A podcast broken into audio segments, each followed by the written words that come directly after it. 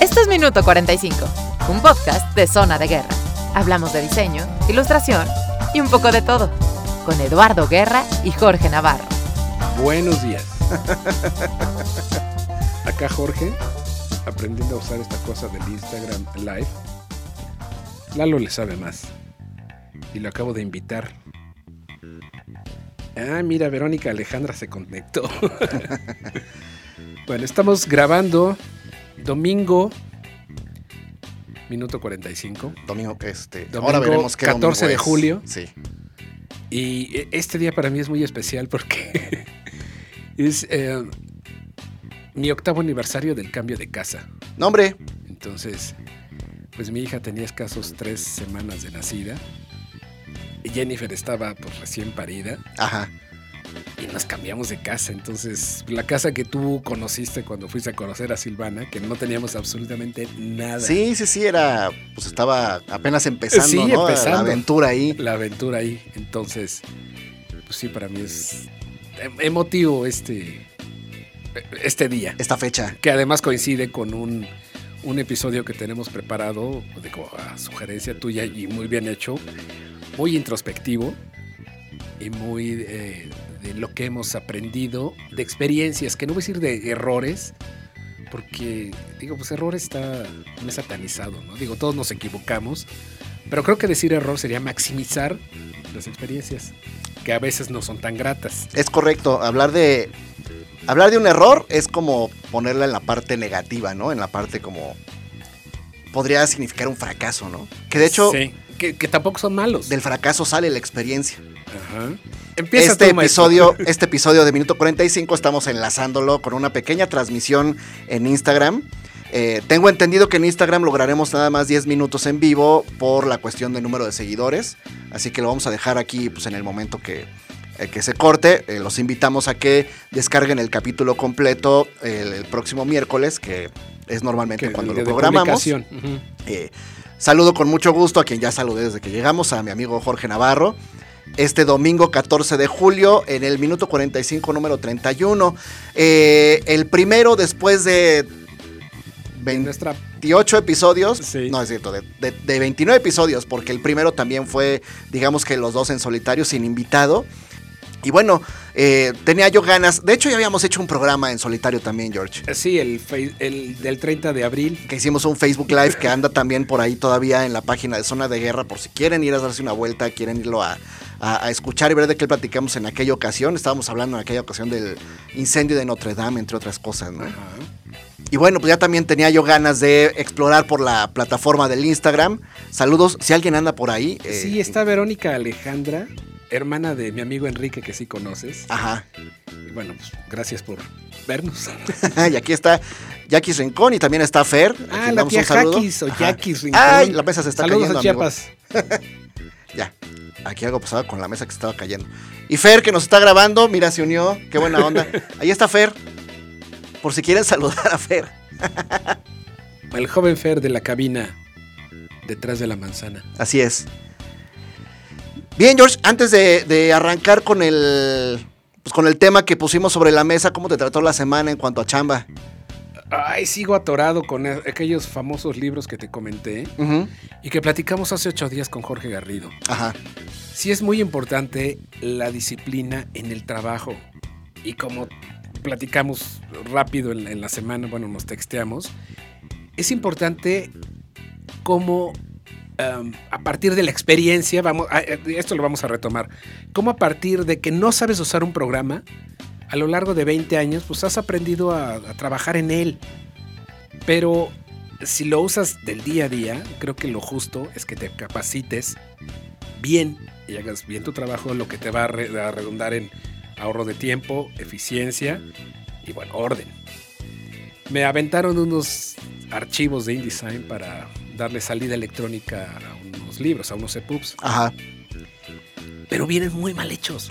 O sea, no puedo creer que estén tan mal hechos que no quiero sonar soberbio. Todos aprendimos picándole la mayoría de nosotros. Sin duda. pero Y regándola. y regándola. Y, si no sabes, pues preguntas, como decía Fer Camargo. Si no sé, pues me, me- pongo el tutorial de YouTube y este, de ahí investigo y le pico y Claro. voy avanzando. Sí, de hecho, cuando, cuando la tecnología ahora te lo permite, ¿no? Porque antes muchas veces a lo mejor tenías la duda y no tenías a quién recurrir co- como a la mano, ¿no? Ahora a la mano tienes un montón de tutoriales. Que en sí me internet. pasó, pero debo decirte, y también lo platicamos con el, el ruso, el joven ruso, no hay mucha literatura o documentación para hacer libros electrónicos.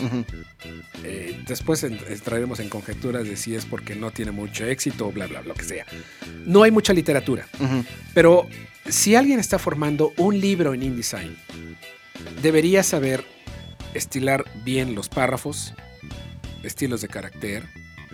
Y yo sé que no es fácil, pero generar una tabla de contenido para que ese índice te sirva para hacer los links o las, uh, puedas navegar el libro electrónico o el, o PDF, así de sencillo. Pero los libros que estoy tratando de hacer tienen los estilos mezclados, algunos no tienen estilos. Hijo. Y el, el índice está hecho, yo creo que la antigüita de copiar el renglón del capítulo 20 y pegarlo en, en un- en una ventana de texto que no tiene funcionalidades para navegar. Entonces, bueno, pues te avientan los libros así. Y me ha sido muy arduo buscar dónde están los errores, porque también a la hora de generar la salida, pues te brincan errores. Y se vuelve una bronca, ¿no? Porque, Exactamente, eso te retrasa. porque exactamente, tú tienes fechas que cumplir, Sí, ¿no? incluso me han dicho, oye, ¿qué pasó? Pero tú me dijiste que eran dos días. Le digo, sí, pero no consideré que venieran tan mal. Eso ya lo libros". pudiste aclarar con, con Sí, tu sí, cliente, sí, el ya. editorial, con quien haya sido. exactamente. Incluso ¿no? me dijeron, bueno, pues este, de los que has hecho, pues dime cómo vamos, Ajá. hazme un corte. Y este, pues para. Llevo seis de ocho, entonces pues, no estamos tan mal, pero pues, voy en el sexto, atorado. Y este proyecto tiene más de un mes. Híjole. Entonces, idealmente iban a ser tres semanas. Ajá. Llevamos seis. y bueno, y más o menos cuánto le calculas.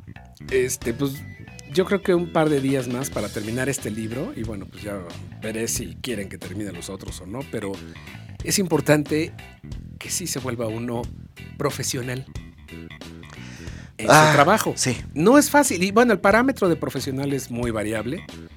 Y habrá quienes sí sean, bueno, no, excelentemente profesionales y ordenados en sus procesos de trabajo.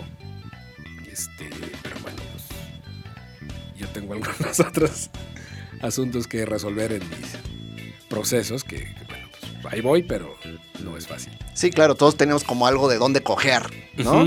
Eh, en este caso, yo no sé si con este proyecto el error que haya sido de tu parte, y tú me vas a decir si estoy en lo correcto o no, es que tal vez tú pusiste sobre la mesa una cotización con base en, en lo que te estaban pidiendo antes de haber visto tus archivos. Di- o sea, no me quiero meter en tus costos, No, pero no, no, no, no. ¿sí sucedió te lo- así? No, y y te lo voy a platicar.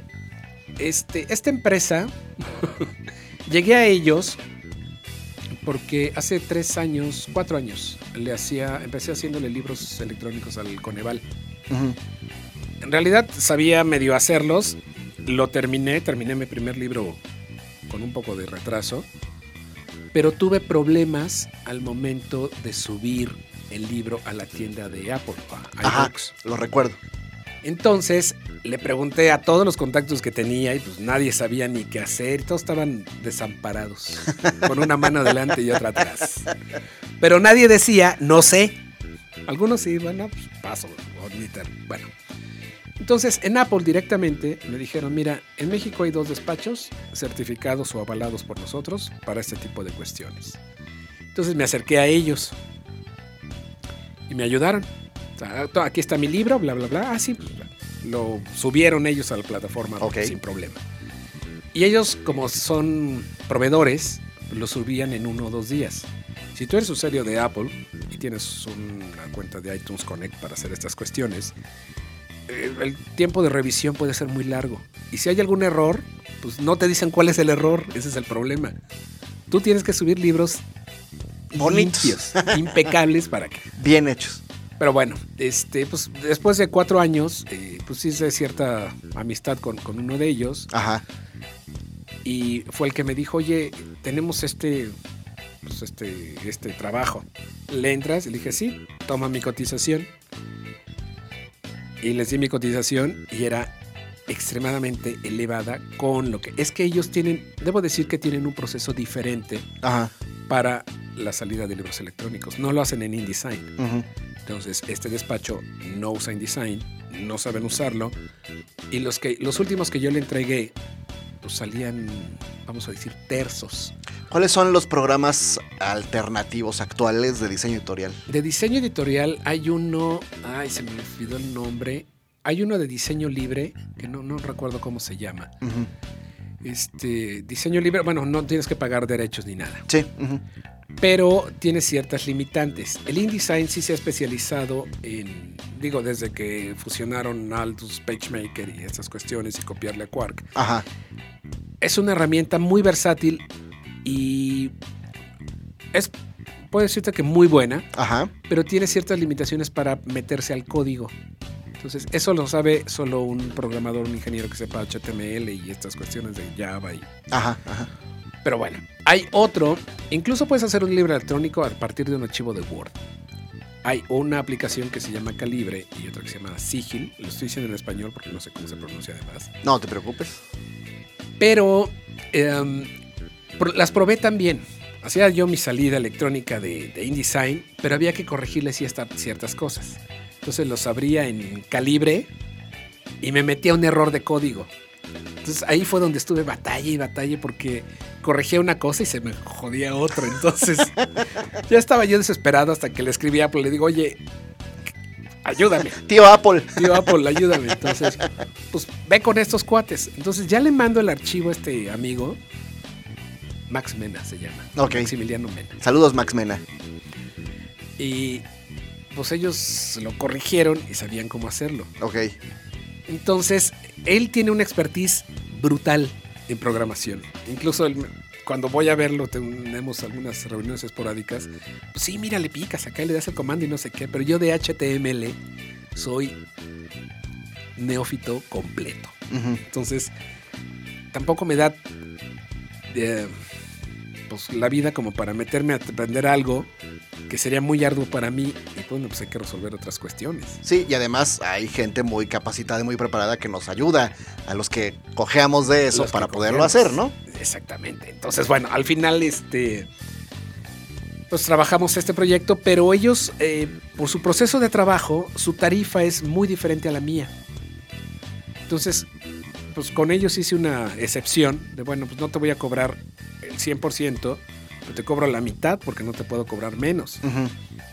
Y bueno, eh, quizá voy a salir sí raspado un poco con, Por esos errores, ¿no? por estos errores, pero también, este, pues sí, el trabajo, vaya, la, la estafeta que me pasaron, pues viene medio mocha, ¿no? Bueno, si estoy corriendo con el fuego olímpico, pues viene mojada la mecha. Entonces, este, pues estas son las cuestiones con las que pues tienes que aprender.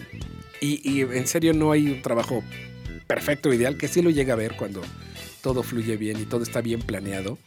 Pero aquí pues dependo de lo que hizo otra persona. Y además me he dado cuenta que lo hicieron diferentes diseñadores o formadores.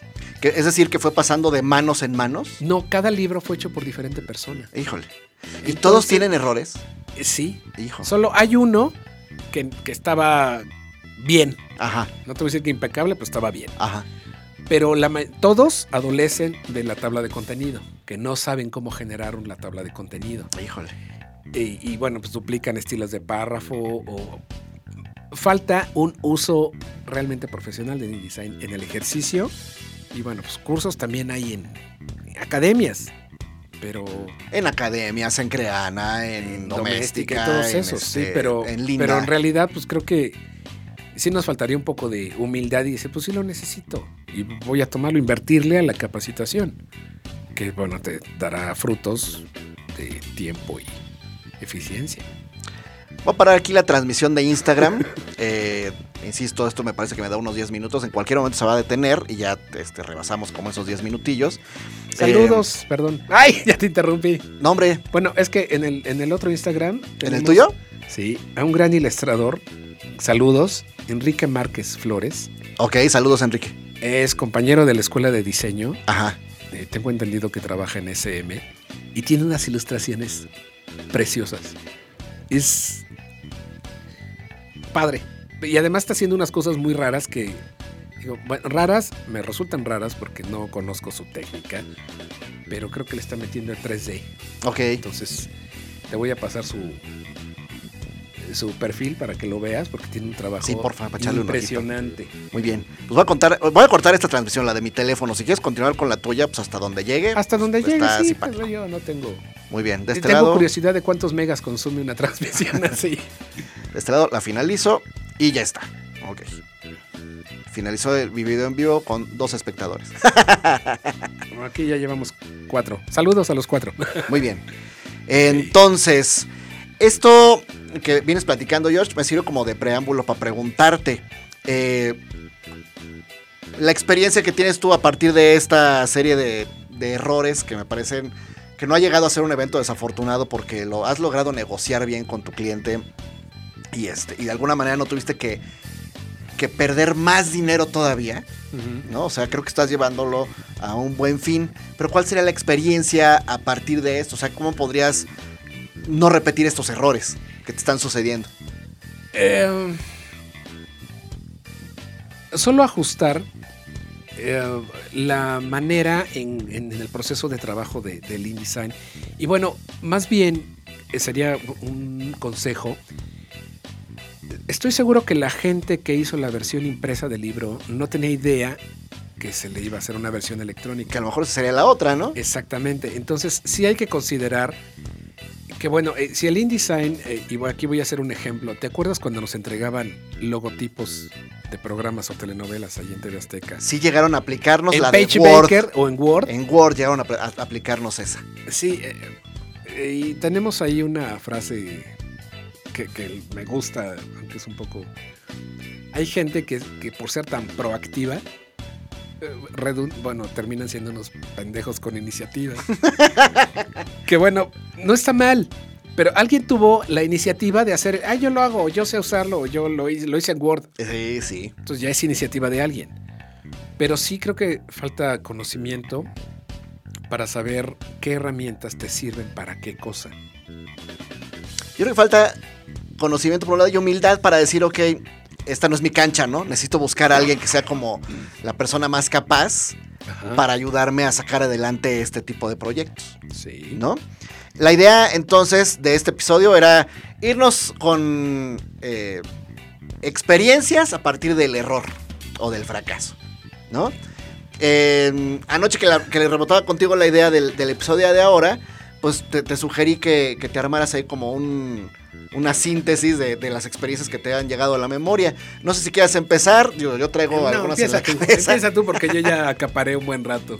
Este programa, o este episodio, bueno, no, de hecho el concepto del de Minuto 45 en sí es compartir experiencia, ¿sí? Más allá de, de tratar de transmitir conocimiento, me parece que para eso hay muy buenas plataformas como Foro Alfa, ¿no? Que yo no sé Sí, si Foro está- Alfa. Foro Alfa es muy bueno, ¿no? Paredro también. Paredro también, que Paredro ha sido muchas veces fuente de, de información, para información. nosotros. Sí. Hablando de información, que no se nos pase a hacer la mención de que ayer fue el Día Internacional del Rock. En rol. Ey. Pero bueno, ese es, ese es otro tema. Por eso me eché mi concierto en HD de The Cure.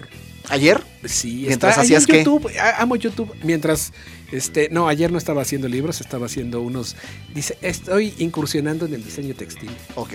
Entonces estaba haciendo unas propuestas de corbata y de mascadas. Ah, está bueno para el Texa. Sí, Ok. para ellos. Bueno, em, pues vamos a, a- a- Yo los tengo como, como cronológicamente. Y fíjate que era chistoso porque en mi cabeza eran que se aviente 5 George, me aviento yo 5. O sea, cuando llegué como a los 16 dije, no, a ver, pero tengo que ver realmente de cuáles he aprendido y cuáles sí fueron, este...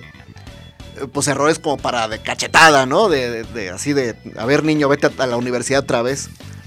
Creo que uno de mis más grandes errores em, fue no estar bien informado al momento de egresar de la Universidad Intercontinental. Ayer que, que le ponía a Luce eh, en contexto de que iba a venir a hacer este capítulo, me dijo, ten cuidado con lo que vayas a decir. Y te lo digo y, y honestamente me da... eh, pues me da como algo de, no sé si de pena, pero a la vez me sentirme liberado de que tengo un micrófono enfrente. No sé cuánta gente lo vaya a escuchar, pero son errores que me guardé mucho tiempo, como, como por vergüenza, ¿no? Y que ahora al, al paso de los años digo, bueno, pues creo que de eso aprendí bastante. Entonces, uno de mis errores grandes al, al principio decía de, de haber egresado de la Universidad Intercontinental, eh, yo conseguí trabajo muy rápido, muy, muy rápido. Eh, tengo la fortuna de estar eh, en, en la WIC, veo un cartelito, de- había un, un, este, un periódico mural con diferentes ofertas de trabajo. Y una de ellas era de la compañía donde trabajaba mi amigo Luis Ruiz Ajá. que le mando un saludo desde donde esté, ¿no? Que era una compañía de eh, publicidad en transporte público que se llamaba Vista. ¿Sale? Que bueno, tú ya has escuchado hablar de ella, George. Así me llegaste con tu. Con mi book de Vista, ¿no? bueno. Digo, eso, eso, con, que te haya llegado con el book de vista, pues ya quiere decir como el final, ¿no? Yo trabajé ahí. Que bueno, eso lo platicamos el, día uno, ¿no?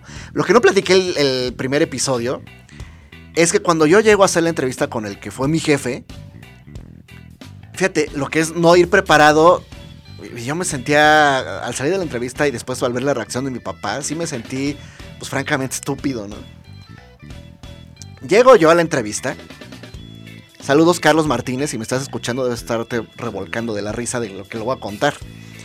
Llego a la entrevista, eh, me saluda Eduardo Simbrón. Hola Eduardo Simbrón, Simbrón, este, Eduardo Simbrón fue mi jefe, igual Gaby Herrera, les mando un saludo. Me hace la entrevista, eh, X, ¿no? Eh, a ver, tu trabajo, este, eh, ¿qué sabes hacer? No sé, pues las, las cosas poquitas que le puedes preguntar a un recién egresado, ¿no? Ya no me acuerdo qué me preguntó. Y de repente me hace una pregunta que yo no tenía idea que preguntaban, que era, ¿cuánto quieres ganar? Y Gran yo me- pregunta. sí, y yo me quedé, pues, ¿cuánto, ¿cuánto quiero ganar, no? ¿Cuánto gana un O diseñador? sea, ¿cuánto es, ¿cuánto es mucho? ¿Cuánto es poco? No tenía la más remota idea. Estamos hablando de 1996. Ha de haber sido, 96. Eh, ha de haber sido marzo, abril de 1996. Llego yo y este, eh, te digo, Eduardo me hace esa pregunta y le lanzo la cifra de dos mil pesos. Yo creo que Eduardo no se rió por respeto a mí. Sí, claro. Solo veo que apunta en mi currículum dos mil pesos, así la cifra de dos mil pesos. Y este, gracias, eh, pues te llamamos, ¿no? Nosotros te llamamos. Pues ya me salgo, llego a la casa, me pregunta a mi papá cómo me fue, le, platico lo que pasó. Solo me acuerdo de la cara de mi papá llevándose las manos a la cara, así de, ¿qué hiciste? Ay, Dios. ¿Y sabes qué fue lo peor? Que me hablaron, me quedé, eh, me quedé, eh, me quedé muy contento porque me encantaba lo que hacía. Y sí, gané dos mil pesos durante los primeros siete, ocho meses. Después me hicieron un ajuste de sueldo. Fue muy chistoso porque me lo doblaron al 100%. o sea, de dos ya ganaba cuatro. Yo decía, no, ya ahora sí, ¿no? y no, la verdad es que seguía siendo bien poquito. Aunque era 1996. Sí. ¿no? Evidentemente, pues cuando salgo de ahí, pues empiezo a, a tratar de ver cómo estaba la tabulación con mis demás compañeros y empezar a pedir un sueldo, pues que estuviera como de acuerdo a las capacidades que ya había obtenido tanto en la licenciatura como después los años en vista. Ajá. Y, este, y por supuesto, eso más el valor de lo que yo aporté ya trabajando ahí, ¿no? En, en vista, pues de hecho llegué a, a ser como semidirector de un área, ¿no? Estuvo trabajando conmigo este, Nidia Juárez, a quien mando un saludo, y después tuve otras dos diseñadoras. Em, y vaya, pues trabajé eh, muy bien. Me parece que, que hicimos las cosas bien ahí en vista. Y bueno, pues para empezar a crecer, sí tuve ya como, como la delicadeza para mi persona de pedir una remuneración mucho más justa, ¿no? Entonces ese sería como, como de los primeros errores que recuerdo. Ay, de los primeros errores que recuerdas. No, eh, te digo, digamos experiencias. Ajá. Sí, la experiencia que me dio fue esa. Porque, Ahora, bueno, entonces. honestamente, sí me di cuenta que los sueldos de diseño sí están muy castigados, en general. En general están muy castigados. Y bueno, eh, pues creo que como, al- como estudiantes habría que pugnar, y para ellos, que se vayan empapando de. Bueno, ay, odio esa palabra. ¿Cuál, empapar? Empapando, sí. Eh, Que se vayan informando de cuánto están los sueldos. Y no va a ser fácil, pero pues por lo menos que tengas una noción de cuánto vale lo que vas a hacer. ¿No? Sí, Y y, bueno- de, y de pedirlo sin miedo. Sí, exactamente. Va a llegar el momento, eh, me imagino, que si uno no acepta los sueldos por debajo de los 12 mil pesos, de los 15 mil pesos, pues tendrá que hacerse algún ajuste a nivel general o toda la gente que necesita el servicio de diseño, pues pedírselo a diseñadores independientes que trabajen desde su casa, ajustándose a los precios del diseñador, Exactamente. no ajustándose a los sueldos que están eh, en, en muchísimas compañías, incluso de diseño, poniendo como, como tabulador, perdón, para los diseñadores mismos, ¿no? Entonces, creo que ahí, de entrada ahí, aceptar ese tipo de sueldos, y me incluyo porque pues yo también pasé por ahí, pues ha sido uno de los grandes errores, no solo mío, sino de todo el gremio, ¿no? Así es. Ay, sí. Y bueno, la experiencia siempre va a ser la económica y la monetaria. Sí, claro. Ay. Pero bueno. Venga, ¿Alguna George, otra? venga el segundo antes de que nos vayamos a la pausa, el segundo tuyo. El segundo mío. Mm, híjole, pues sí. La parte emotiva de pues, cuando yo estaba con ustedes ahí en Azteca. Ok, También tiene que ver con el sueldo. ajá. Y cometí el error de irme por dinero. No me digas, o sea, a lo largo, al, con Al- el paso sí. de los años, O sea, estaba buenísimo como el error. sueldo. El sueldo estaba bien porque pues me duplicaron lo que ganaba en Azteca. ajá, Pero mi labor de trabajo y de día a día no era para nada satisfactoria. Entonces ahí me di cuenta que sí el dinero es importante, pero no lo es todo. Entonces Sin duda. sacrifiqué un más este lúdico aprendizaje en diseño, especializado en diseño, porque eso era lo que hacíamos en Azteca. ujú, Germé a una empresa de tecnología donde iban a hacer cosas que actualmente suenan, como el CRM y estas cuestiones de compras por internet.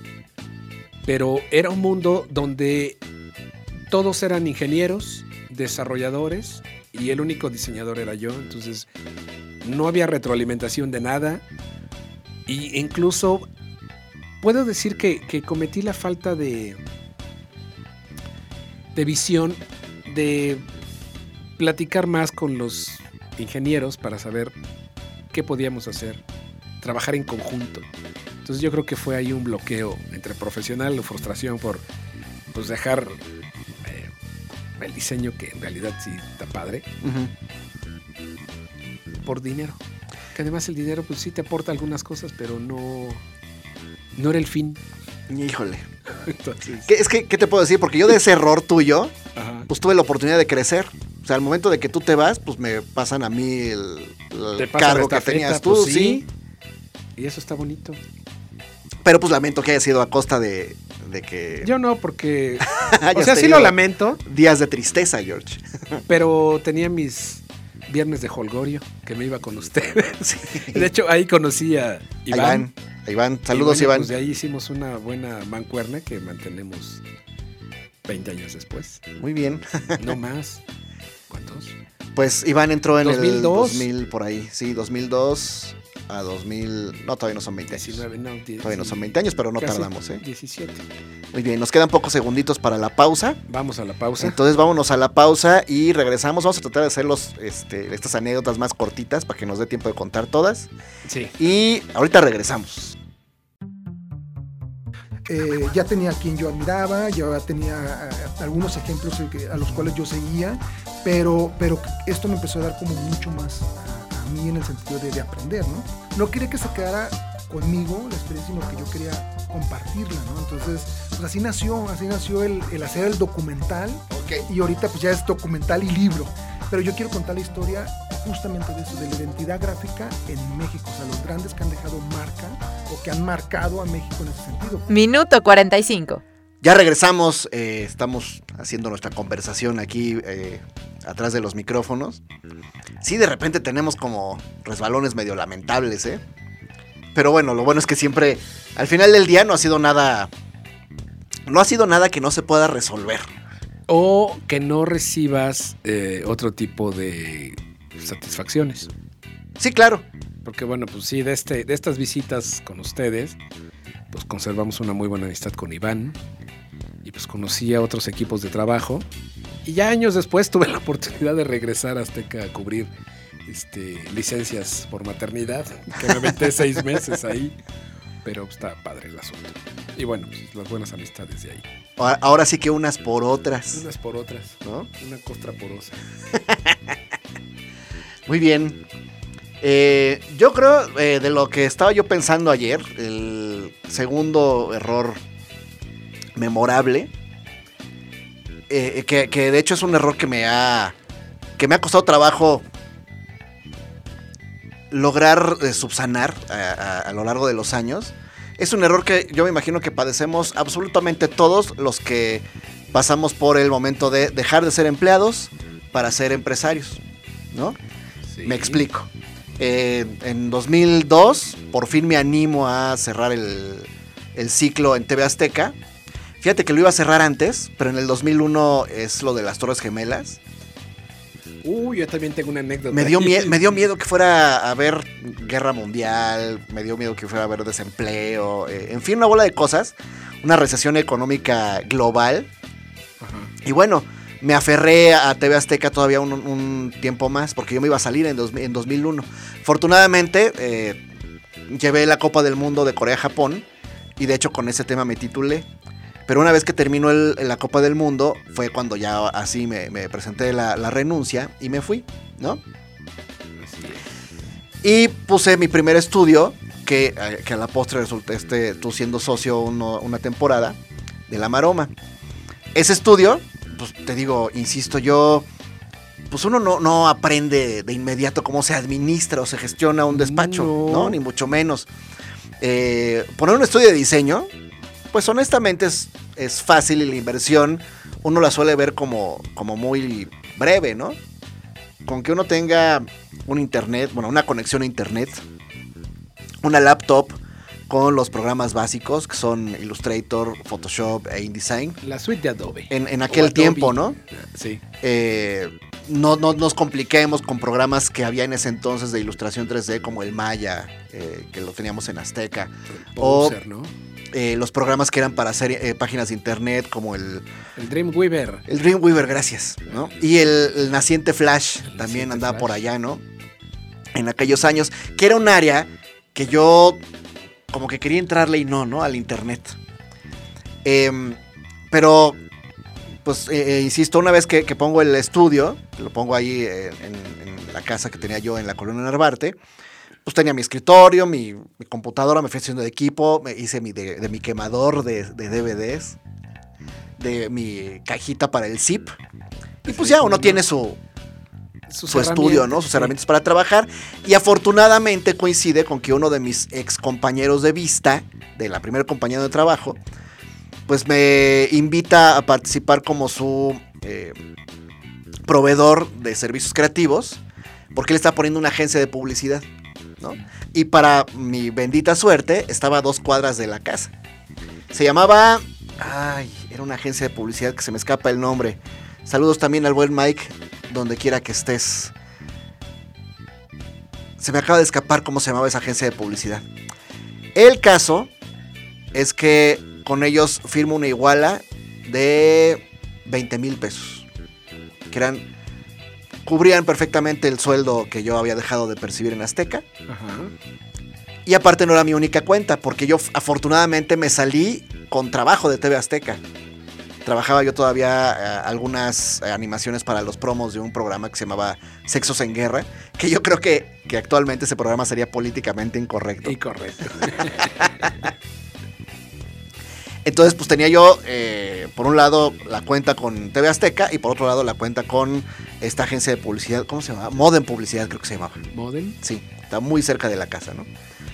Em, pues nada, tengo la iguala, hace- chambeamos perfectamente bien la- el primer mes, ¿no? El primer mes yo facturé como 50 mil pesos. Y mi primera impresión fue decir, ¿qué cuernos hacía yo en TV Azteca? ¿No? Esto es el paraíso. Es el paraíso. Pocos meses he tenido como ese. Después. O sea, que hayan sido también pagados sin haber este, llevado retrasos con las facturas. em, sin que haya habido una mala administración en, en el estudio de mi parte, etcétera. Es decir, eh, pues estaba yo muy a gusto y como ciego ante el panorama real que era trabajar como independiente, ¿no? Estabas obnubilado. Obnubilado por ese primer mes tan bueno. El siguiente mes, pues meto mi factura a, a Modem, yo habiendo cubierto perfectamente con los servicios, y empiezan a cojear y a jinetear y, este, y a dejar pasar tiempo. Y yo con la confianza que tenía con Mike, pues como que lo dejaba pasar, asumiendo que me decía él, eh, él y su socio, no te preocupes, en dos días, en tres días, en una semana, el mes que sigue compensamos este y el que viene. O sea, así me fui como otros cuatro meses sin cobrar ni un centavo, George. Con el conque de que, bueno, pues son 20, ya se van juntando, ya van a ser 100 para fin de año, ¿no? Va a haber para, para irnos de vacaciones en Navidad. Nunca pasó, la compañía quebró. Entonces, un error. Ese silencio es. Sí, exactamente. Entonces, un gran error y sí. un aprendizaje ahí es que, que afortunadamente al día de hoy me ha servido perfectamente bien. Y no quiere decir que no haya tenido un montón de altibajos durante toda la maroma y durante buena parte de zona de guerra, ¿no? No, bueno, no, no buena parte, pero sí una parte de zona de guerra también es ya no trabajar jamás en la vida sin anticipos. Si yo no tengo por lo menos el 50% registrado en mi cuenta, no trabajo, no muevo un dedo. ¿Qué ha sucedido? Que los proyectos de este verano incluso me los han cubierto al 100% antes de empezar a trabajar. Bueno, ¿no? ese es un Entonces, respiro. En aquel momento, pues sí era horrible porque yo dejaba de percibir lana para mi casa. Ahora ya no puedo darme ese lujo, ¿no? Entonces, pues ahí está el aprendizaje con modo en publicidad. Este. Pues lo siento. Pero bien por ti, digo, pues sí. Pues ni modo. No, yo todavía he cometido el error de trabajar un proyecto para alguien porque va recomendado por alguien y pues ya luego se muere. Hijo. Entonces, también es delicado eso de tomar proyectos porque alguien te los recomienda. O alguien que cree que te hace, que te está ayudando enviándote a un cliente que en realidad a lo mejor no necesita tu trabajo. O pues, no sé, A se ver. muere ahí. Eh, a tratar de entender. ¿Te pidieron algo? Me dijeron, Ah, ahí te va. De hecho, más bien se lo pidieron a mi esposa. Un logo. Ok. Perdón, estamos en vivo en Instagram. Sí, Yo no sé si se pueda tomar cerveza en vivo. claro que puedes, estás en tu programa y en tu cabina acá, Ah, bueno. con...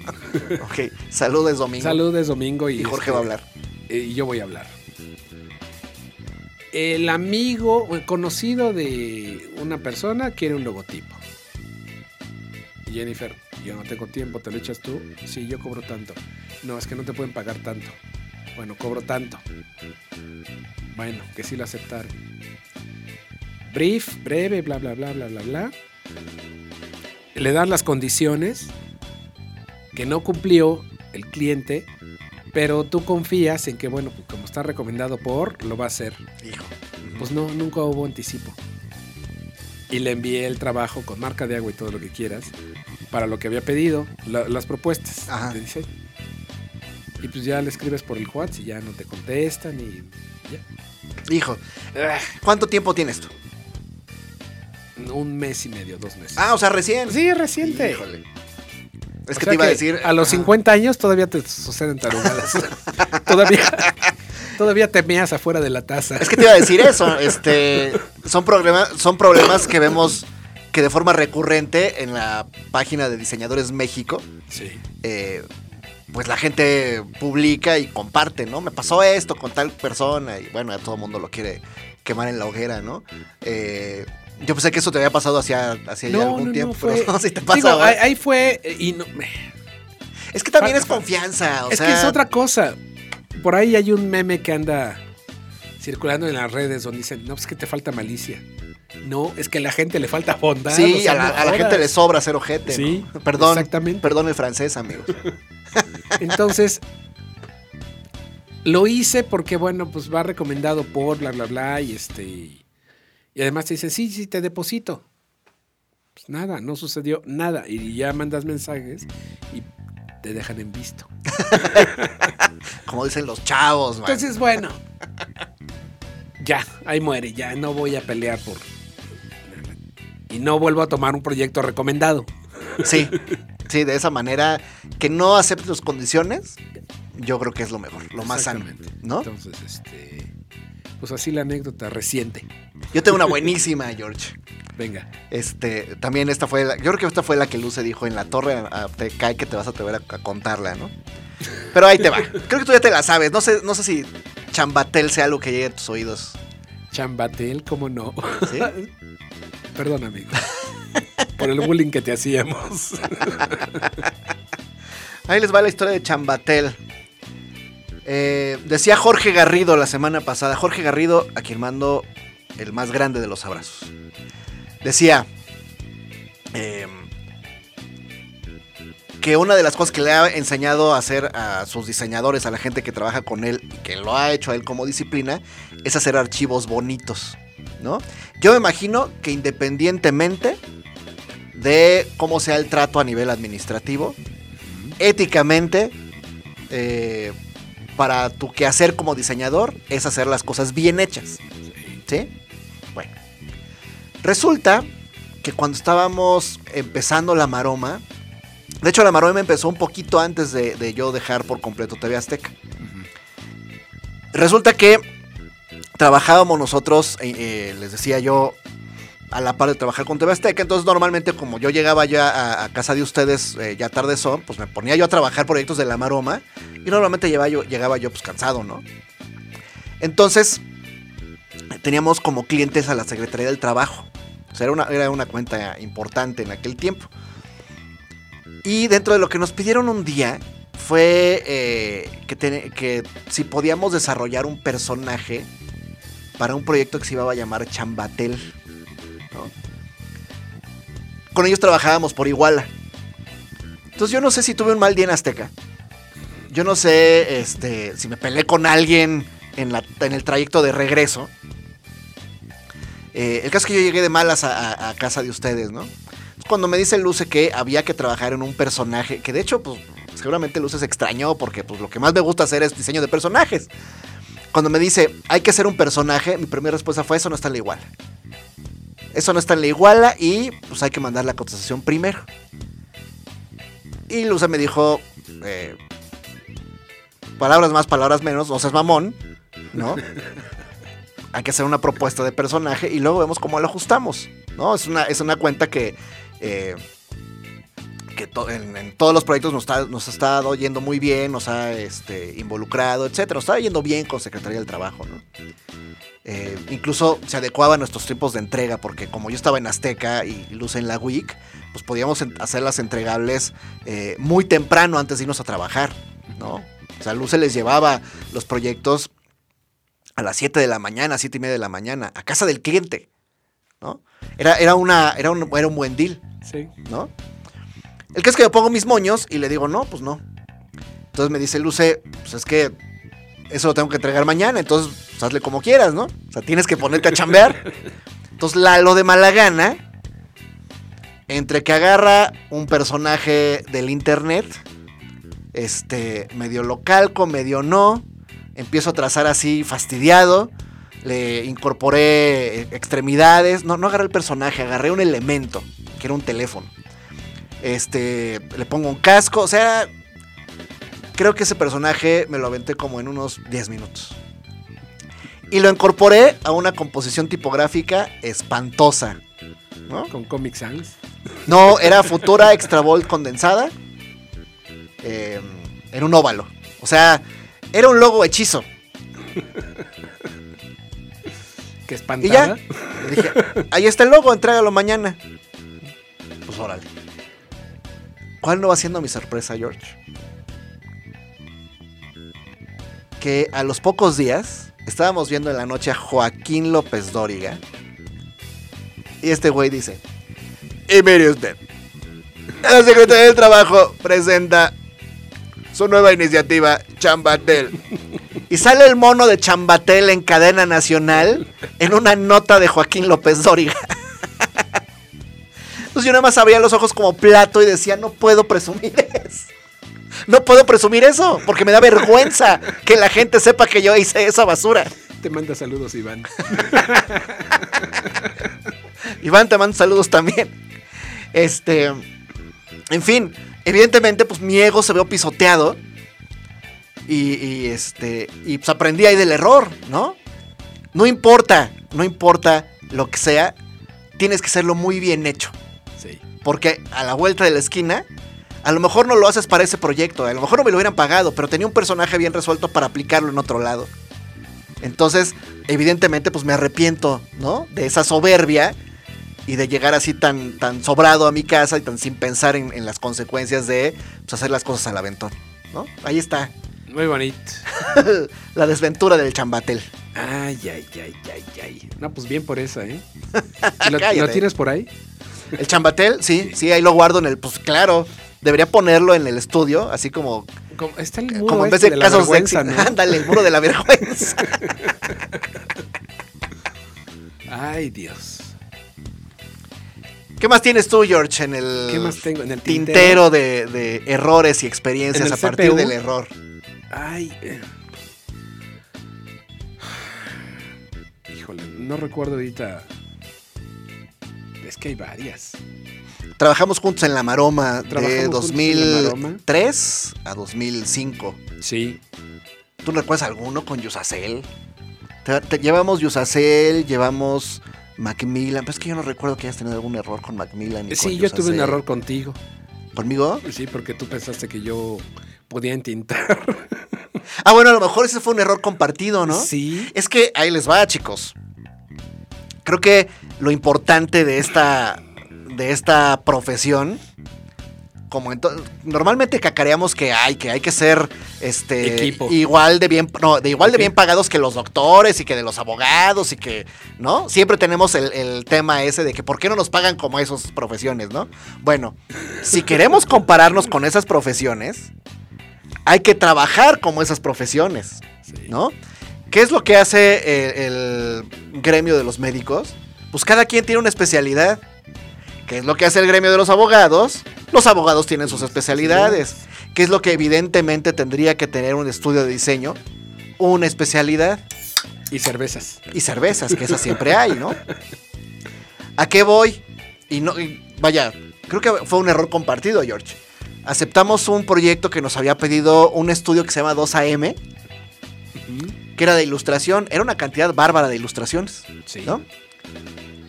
Y entonces yo asumía, y no por demeritar el trabajo de George, Yo sí lo demerito porque es muy malo. no, no, no, Ese, ese trabajo que no debo hacer. pero la especialidad de Jorge no es ilustrar, y a lo mejor yo, pues así, sin consultarlo, Sin decir agua va. asumo que el estudio puede cubrir ese, ese proyecto, porque éramos dos personas. Entonces nos, nos pusimos un desvelón de miedo, y en el inter de ese desvelón, Es- tomado mucho café. Sí. Sobre todo yo. eh, pues me dice Jorge que, se co- que estaba atorado, ¿no? Que no le salía el, el trazo de los, de los personajes que estábamos, este... La idea era que yo trazara lápiz y que Jorge me hiciera favor de entintarlos en papel cuché para después escanear y meterles color en Photoshop. Ese era la- como la- el sistema, ¿no?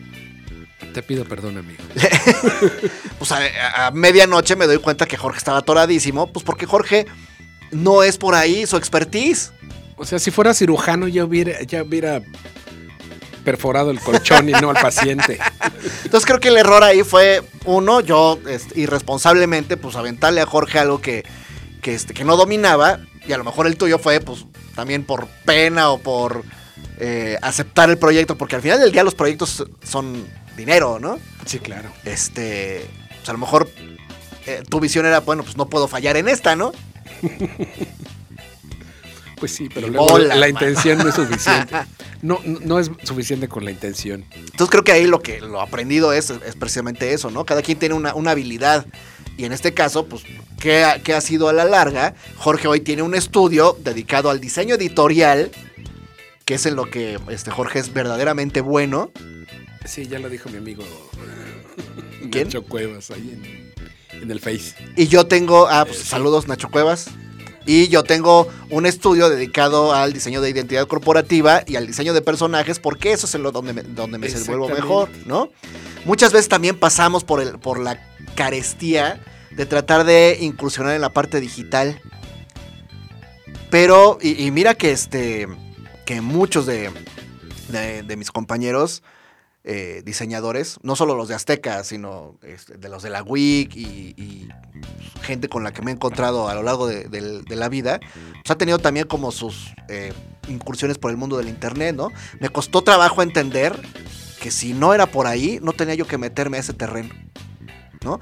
Y mira que hay mucha gente que gana muy bien desarrollando proyectos para, para internet y como Sí. decía Julieta Montaño que vino para acá de User Experience y todos estos, ¿no? Mm. Que tienen que ver con la tecnología, con lo digital, etcétera. Bueno, pues hay un montón de, de diseñadores y desarrolladores que trabajan en esa área y les va muy bien, ¿no? Sí. Evidentemente es una ventaja trabajar por ahí, pero normal, o sea, honestamente es algo donde yo no quisiera meterme siquiera. Exactamente. ¿No? Pocos tenemos las capacidades de Da Vinci. Que era, serio, era este multitask. dibujante y exactamente. Y no, más bien respetemos nuestros campos. No sí, seamos ambiciosos y no nos empachamos. ahí está. ¿Qué otro error recuerdas, querido George? Todavía nos error? quedan algunos minutos. Todavía nos quedan como 15 minutos. Ay. Híjole.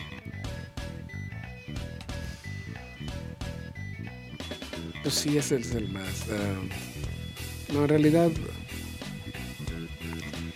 Sigo equivocándome todos los días. Ah, bueno. sería muy soberbio decir que no hemos, este, que no la seguimos regando, ¿no? Sí, exactamente. Y bueno, pues, la, la parte principal donde más cogeo de es es um, el exceso de confianza.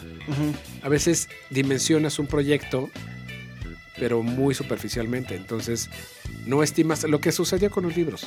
O sea, te piden un estimado y no revisas a profundidad el material. Entonces, ya cuando estás haciéndolo, pues sí, te, te faltan horas o días para poder concluir como debe ser.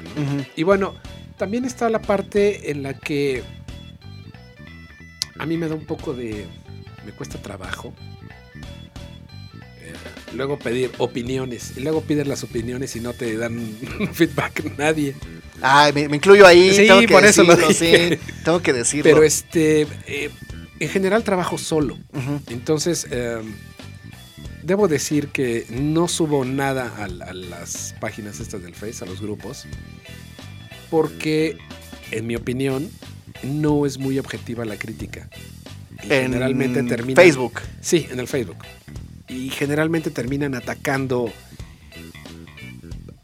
de manera absurda y no yendo a la- a- al meollo del asunto, ¿no? A Estás la- pidiendo A la reflexión. a la reflexión exactamente. Y a la retroalimentación sana, ¿no? Sí, entonces, eh, pues sí, mi gran error actual es pues tratar de solucionar pues, de manera unilateral.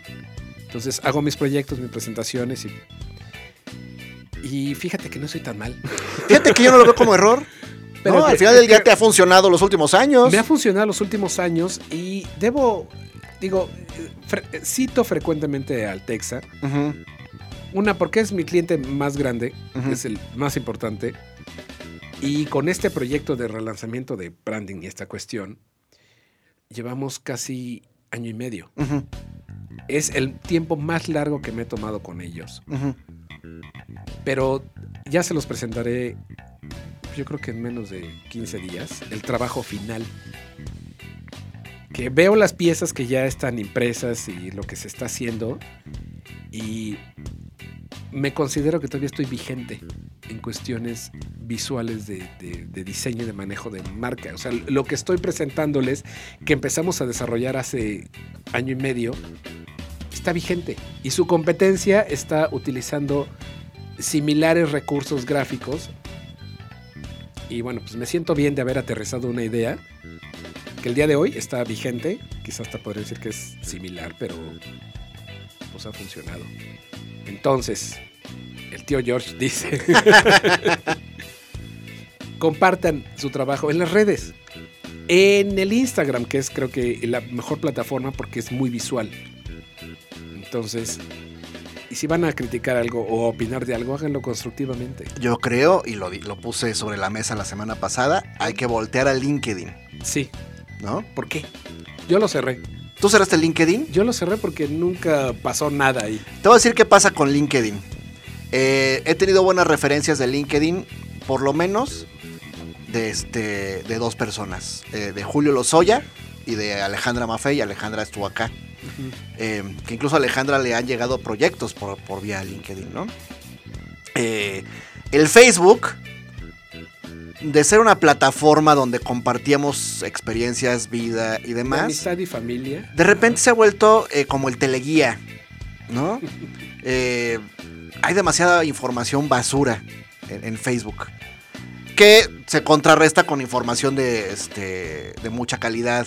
Sí, claro, También, se, ha vuelto minoría. Me imagino que también, y no quiero este, ser despectivo con la gente que sigo, pero pues muchos son chavos de prepa o, o, este O, de o que tienen otra edad, otra edad y otros ¿no? intereses. Sí.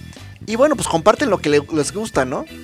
Pero pues, de- y- o luego los etiquetan en esas cosas. De repente a mí eh, me desesperan las fake news, por ejemplo. Justo hoy en la mañana salía hoy que quería yo, eh, dije, "Ay, lo voy a anunciar en el podcast. Y al final del día, pues me metí a ver la nota y dije, me voy a volver a quemar como cuando hice la nota de- del Museo Franz Mayer, que eso fue el año pasado. Espero no haber mandado a nadie ahí. Ojalá nadie haya escuchado esa parte de ese, de ese podcast, ¿no? Eh, había en la mañana una publicación que decía que había una exposición, se inauguraba la exposición de Todos Somos Burrón. Y yo, ah, qué genial, ¿no? Pues soy muy fan de la familia Burrón. No, me meto a ver la nota que compartió una página de historietas mexicana. Era una nota del 2011. Con motivo de la muerte de Gabriel Vargas, se inaugura la exposición. Pues sí, pero era en el 2011, era en ese momento. Sí, Entonces-. Eh, hay un montón de información que no es valiosa. que no está vigente. Y en el LinkedIn te encuentras auditorio que sabe lo que va a buscar. ¿No? Hay otro error que, que veo de repente en Facebook. Eh, muchas veces publicamos, que eso me da mucha risa. Publicamos nuestro trabajo ofreciéndolo en páginas de diseñadores. Y mi pregunta es, ¿de verdad crees que ahí van a estar tus clientes? Es decir, hola, soy Lalo Guerra.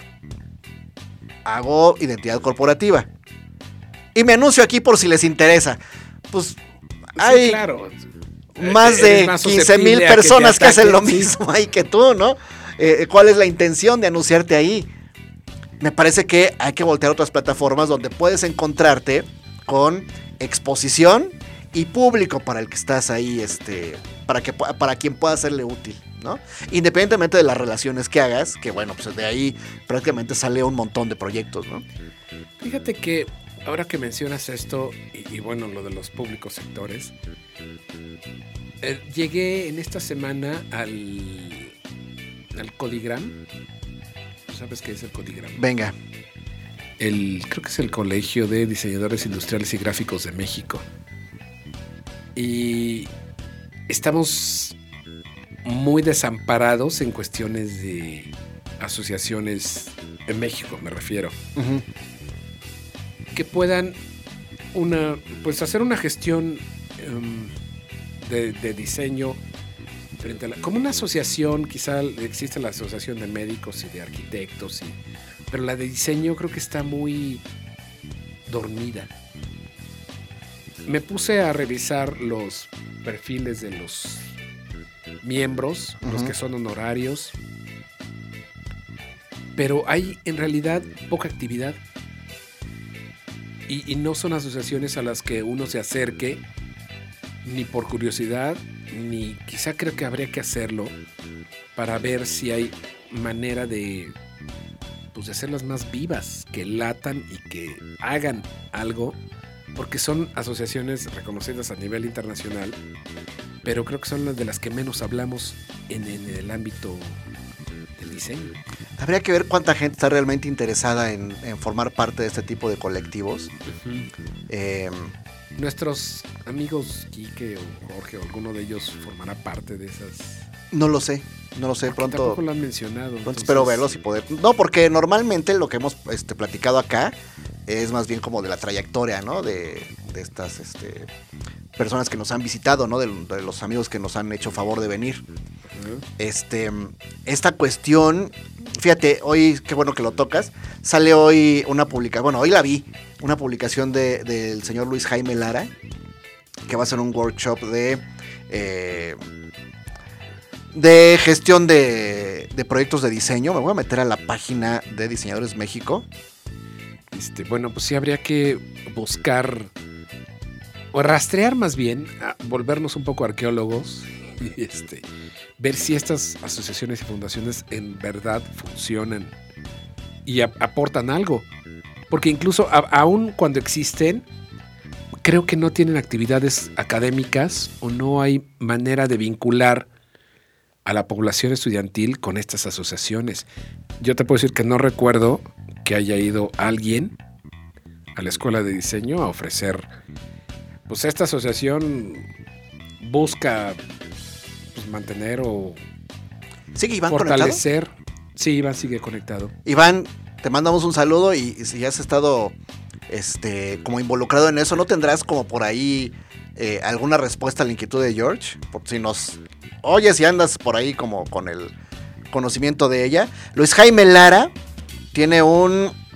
eh, pues, ¿Cómo le llamamos? Un Taller, un workshop. taller, unas- sí, un, eh, que se llama Hacer del diseño una mejor pro- profesión. La posteó el día martes a las 9 de la noche en la página de Diseñadores México. México, sí. Es el sábado 17 de agosto de las 9 a las 3 en eh, la avenida de Félix Cuevas en la Colonia del Valle. En la zona sur de la Ciudad de México va a tener la oportunidad de asistir. Yo no sé si él forme parte de algún colegio como el que estás poniendo sobre la mesa, George. Pues yo creo que deberíamos hacer esa labor de investigación. Ujú. Quizá vamos a pensar eh, de la manera como si escribiéramos carta a Santa Claus o a los Reyes.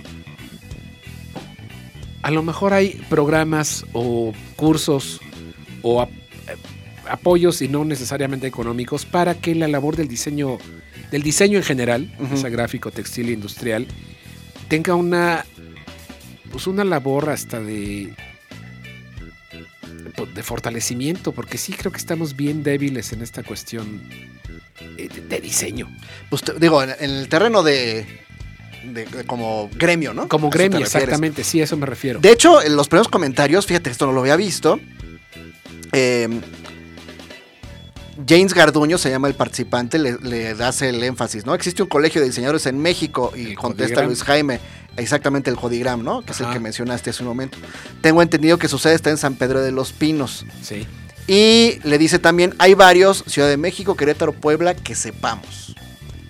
Ahora, como dices tú, de ahí a que realmente se trabaje para, A que hagan algo. para que hagan algo que, o que requieran que nos Digo, que hagan algo, e incluso no es un reclamo, es háganlo saber porque habemos gente que necesitamos información y asesorías Claro. a la edad que sea. sí. Ya sea para ir a pedir tu primer trabajo y saber cuánto vas a cobrar. Y bueno, pues para que no te chamaquen otra vez y hagas el trabajo esperando a que te paguen el anticipo. Muy bien. ¿Tienes algún otro error, George, que llegue a tu cabeza? Estamos ya muy cerca del Sí. final. odio mi exceso de confianza. ¿Tu exceso de confianza? ¿A qué te refieres? Que en general, y eso me ha pasado desde la universidad, confío mucho en el estrés del deadline. Ay, o sea, tengo que entregar. al no filo del famosísimo trabajo mejor de noche. Exactamente, exactamente. Todavía me sigue pasando. Pero la realidad es que sí trabajo mejor de noche. Ajá. bueno, a ver. Y te están escuchando posiblemente clientes tuyos, ¿no? Sí. Esto no ha influido en que hayas quedado mal con alguna entrega o alguna. Mira, a veces Pero te gusta trabajar al filo de la navaja. es que te vuelve un poco más... El, el rush, Ajá. el estrés, te vuelve un poco más creativo. Ok. a mí me funciona así. Porque vas haciendo. A veces en mi mente, cuando tienes tiempo, vas este, bocetando en el aire. Pero no terminas por aterrizar una idea. Entonces, ya con toda esa maraña que tienes, todo ese caldo que tienes en la mente, lo pasas por el filtro. Y ahí es cuando me salen las cosas. Y lo odiaba porque llegué a hacerlo, bueno, más bien empecé a hacerlo en la universidad. Ajá. Y es algo que una buena amiga me decía, es que te odio por eso. ¿Por qué te salía? Porque te salían y están bien lo que entregas. Entonces, Pero entonces, ¿por qué dices que es error? En- o sea, ¿en qué ha repercutido? ¿En salud? Pues yo creo que sí, digo, hay que ver cómo tengo la garganta. Bueno, hay que escuchar cómo tengo la garganta. Pero, no, digo, al final de, de- de todo esto, eh, voy a, retomar lo que dijimos al principio. No son errores, son experiencias. Entonces, sí hay que modificar mucho, bueno, lo hablo, hablo a título personal, el- los procesos de trabajo y, y tratar de, de que lo que sepamos lo herede alguien. O sea, que, que puedas apoyar a alguien o ayudar a alguien a que su trabajo le sea menos arduo. Claro, Digo, si tú ya pasaste por ahí. por ahí, pues digo, hay que ser buena onda con los que siguen, ¿no? Pues parte de la intención de hacer este ejercicio es que alguien que escuche y que sea este, todavía eh, por recién egresado, que esté en sus primeros años de ejercer la profesión, pues de alguna manera escuche un par de cuarentones hablando de sus errores y, este, y le sea útil para decir, bueno, pues por ahí no me voy a ir, ¿no? Exactamente. Yo creo que voy a cerrar con un error que me ha perseguido toda la vida, que es no haber trabajado desde el principio mi marca personal. Ay, sí. Que a lo mejor fue porque entré de inmediato a trabajar para una compañía, pero descuidé esa parte, descuidé la exposición de proyectos personales, eh, remunerados o no. Entonces la marca Eduardo Guerra, pues eh, la tuve descuidada pues, los primeros cinco años de mi ejercicio profesional. Entonces, cuando empecé a hacer la maroma, pues me costaba mucho trabajo encontrar como un sello particular y este y pues buscar eh, tratar de que no sé eh, que fuera un poco más fácil hacerte de, de relaciones públicas Sí. para poder tener acceso a proyectos eh, compartidos o no, ¿no? Me pasaba mucho en la exposición, en la, en- cuando estuvimos con Iván en NO, eh, que había un montón de figuras. eh, estuvieron ahí Gabriel Martínez Meave, Jorge Alderete, eh, Ula Ula, que en aquel entonces eran Kike y Cha, Lourdes este, Solés. Lourdes Solesi, eh, la gente de Modern. Dog, ¿no? Javier García. Javier García, ¿cómo no? Y bueno, yo me sentía muy tímido al momento de tratar de hacer un, un acercamiento con ellos, ¿no? ¿Por qué? Porque yo sentía que estaba hablando con rockstars del diseño. Entonces, o sea, se, Sí, saber que tú ya estabas en se ese me hacía la ¿sí? garganta así chiquitita, así de, de, pues, ahora cómo hago una relación con estas personas, ¿no? Cuando veía que gente alrededor lo hacía sin ningún problema. Entonces, esa, inyectarte esa seguridad que te da el respaldo de tu trabajo fue algo que, que yo sentí es- que es carecí mucho de ello. en el trabajo. Y bueno, pues al final del día, el- el- los años, la experiencia, el dar clases, la exposición, este, participar en exposiciones, eso pues ha hecho de alguna manera que mm, esa sensación de no haber construido la marca personal, pues, eh, si bien todavía no la no he consolidado ni mucho menos, pues la he tratado de, Estás en proceso. de ir a hacer, de hacer en proceso, ¿no? Y me siento como tranquilo por esa parte. Pues sí. Muy bien, George. Eh, ¿Algo más que quieras contar? ¿Algo más que quiera contar? ¿Se aventado completa la sesión de Instagram o la fuiste Pues no me la ha cortado. reiniciando? Mira. No, hice la de media hora, bueno, 40 minutos, la primera y esta. Te calmas con tus mil seguidores, ¿eh? ¿Cuáles mil seguidores? Pero gracias a quienes nos están viendo. Y les agradecemos este, la oportunidad de acompañarlos en el mediodía del dominical. Y bueno, pues compartan, opinen. Sumen a esta conversación. Si alguien tiene algún error, si de los que ya están, han estado con nosotros, Iván, Carlos Lozán, eh, Paola, en fin, este, pues han estado aquí un montón de personas. Si tienen algún error y alguna experiencia que han este, obtenido a partir del error que quieran compartir, se los vamos a agradecer porque esta eh, plataforma pues, es para, para compartir ese tipo de experiencias. Así es. Y bueno, en la despedida vamos a saludar a Antonio Arce, Ok. buen compañero y amigo de la Escuela de Diseño de Lima. Saludos, Antonio Arce. ¿Quién más nos vio? María Daniela, María Daniela. o sea, mi prima Daniela. Ok. Este. Tanus Mandrake W Saludos, Tanus. e Iván Mandrake. Jiménez. Iván, te mandamos un abrazo. Iván. Este, oye, ¿estoy yo en la cámara todo el tiempo? Dime que te ponías tú también. Eh, eh, no, lo que paraste tú, no, ahorita ya la volteé para acá, pero estamos bien. Muy bien. Entonces, pues la volteo para que te despidas.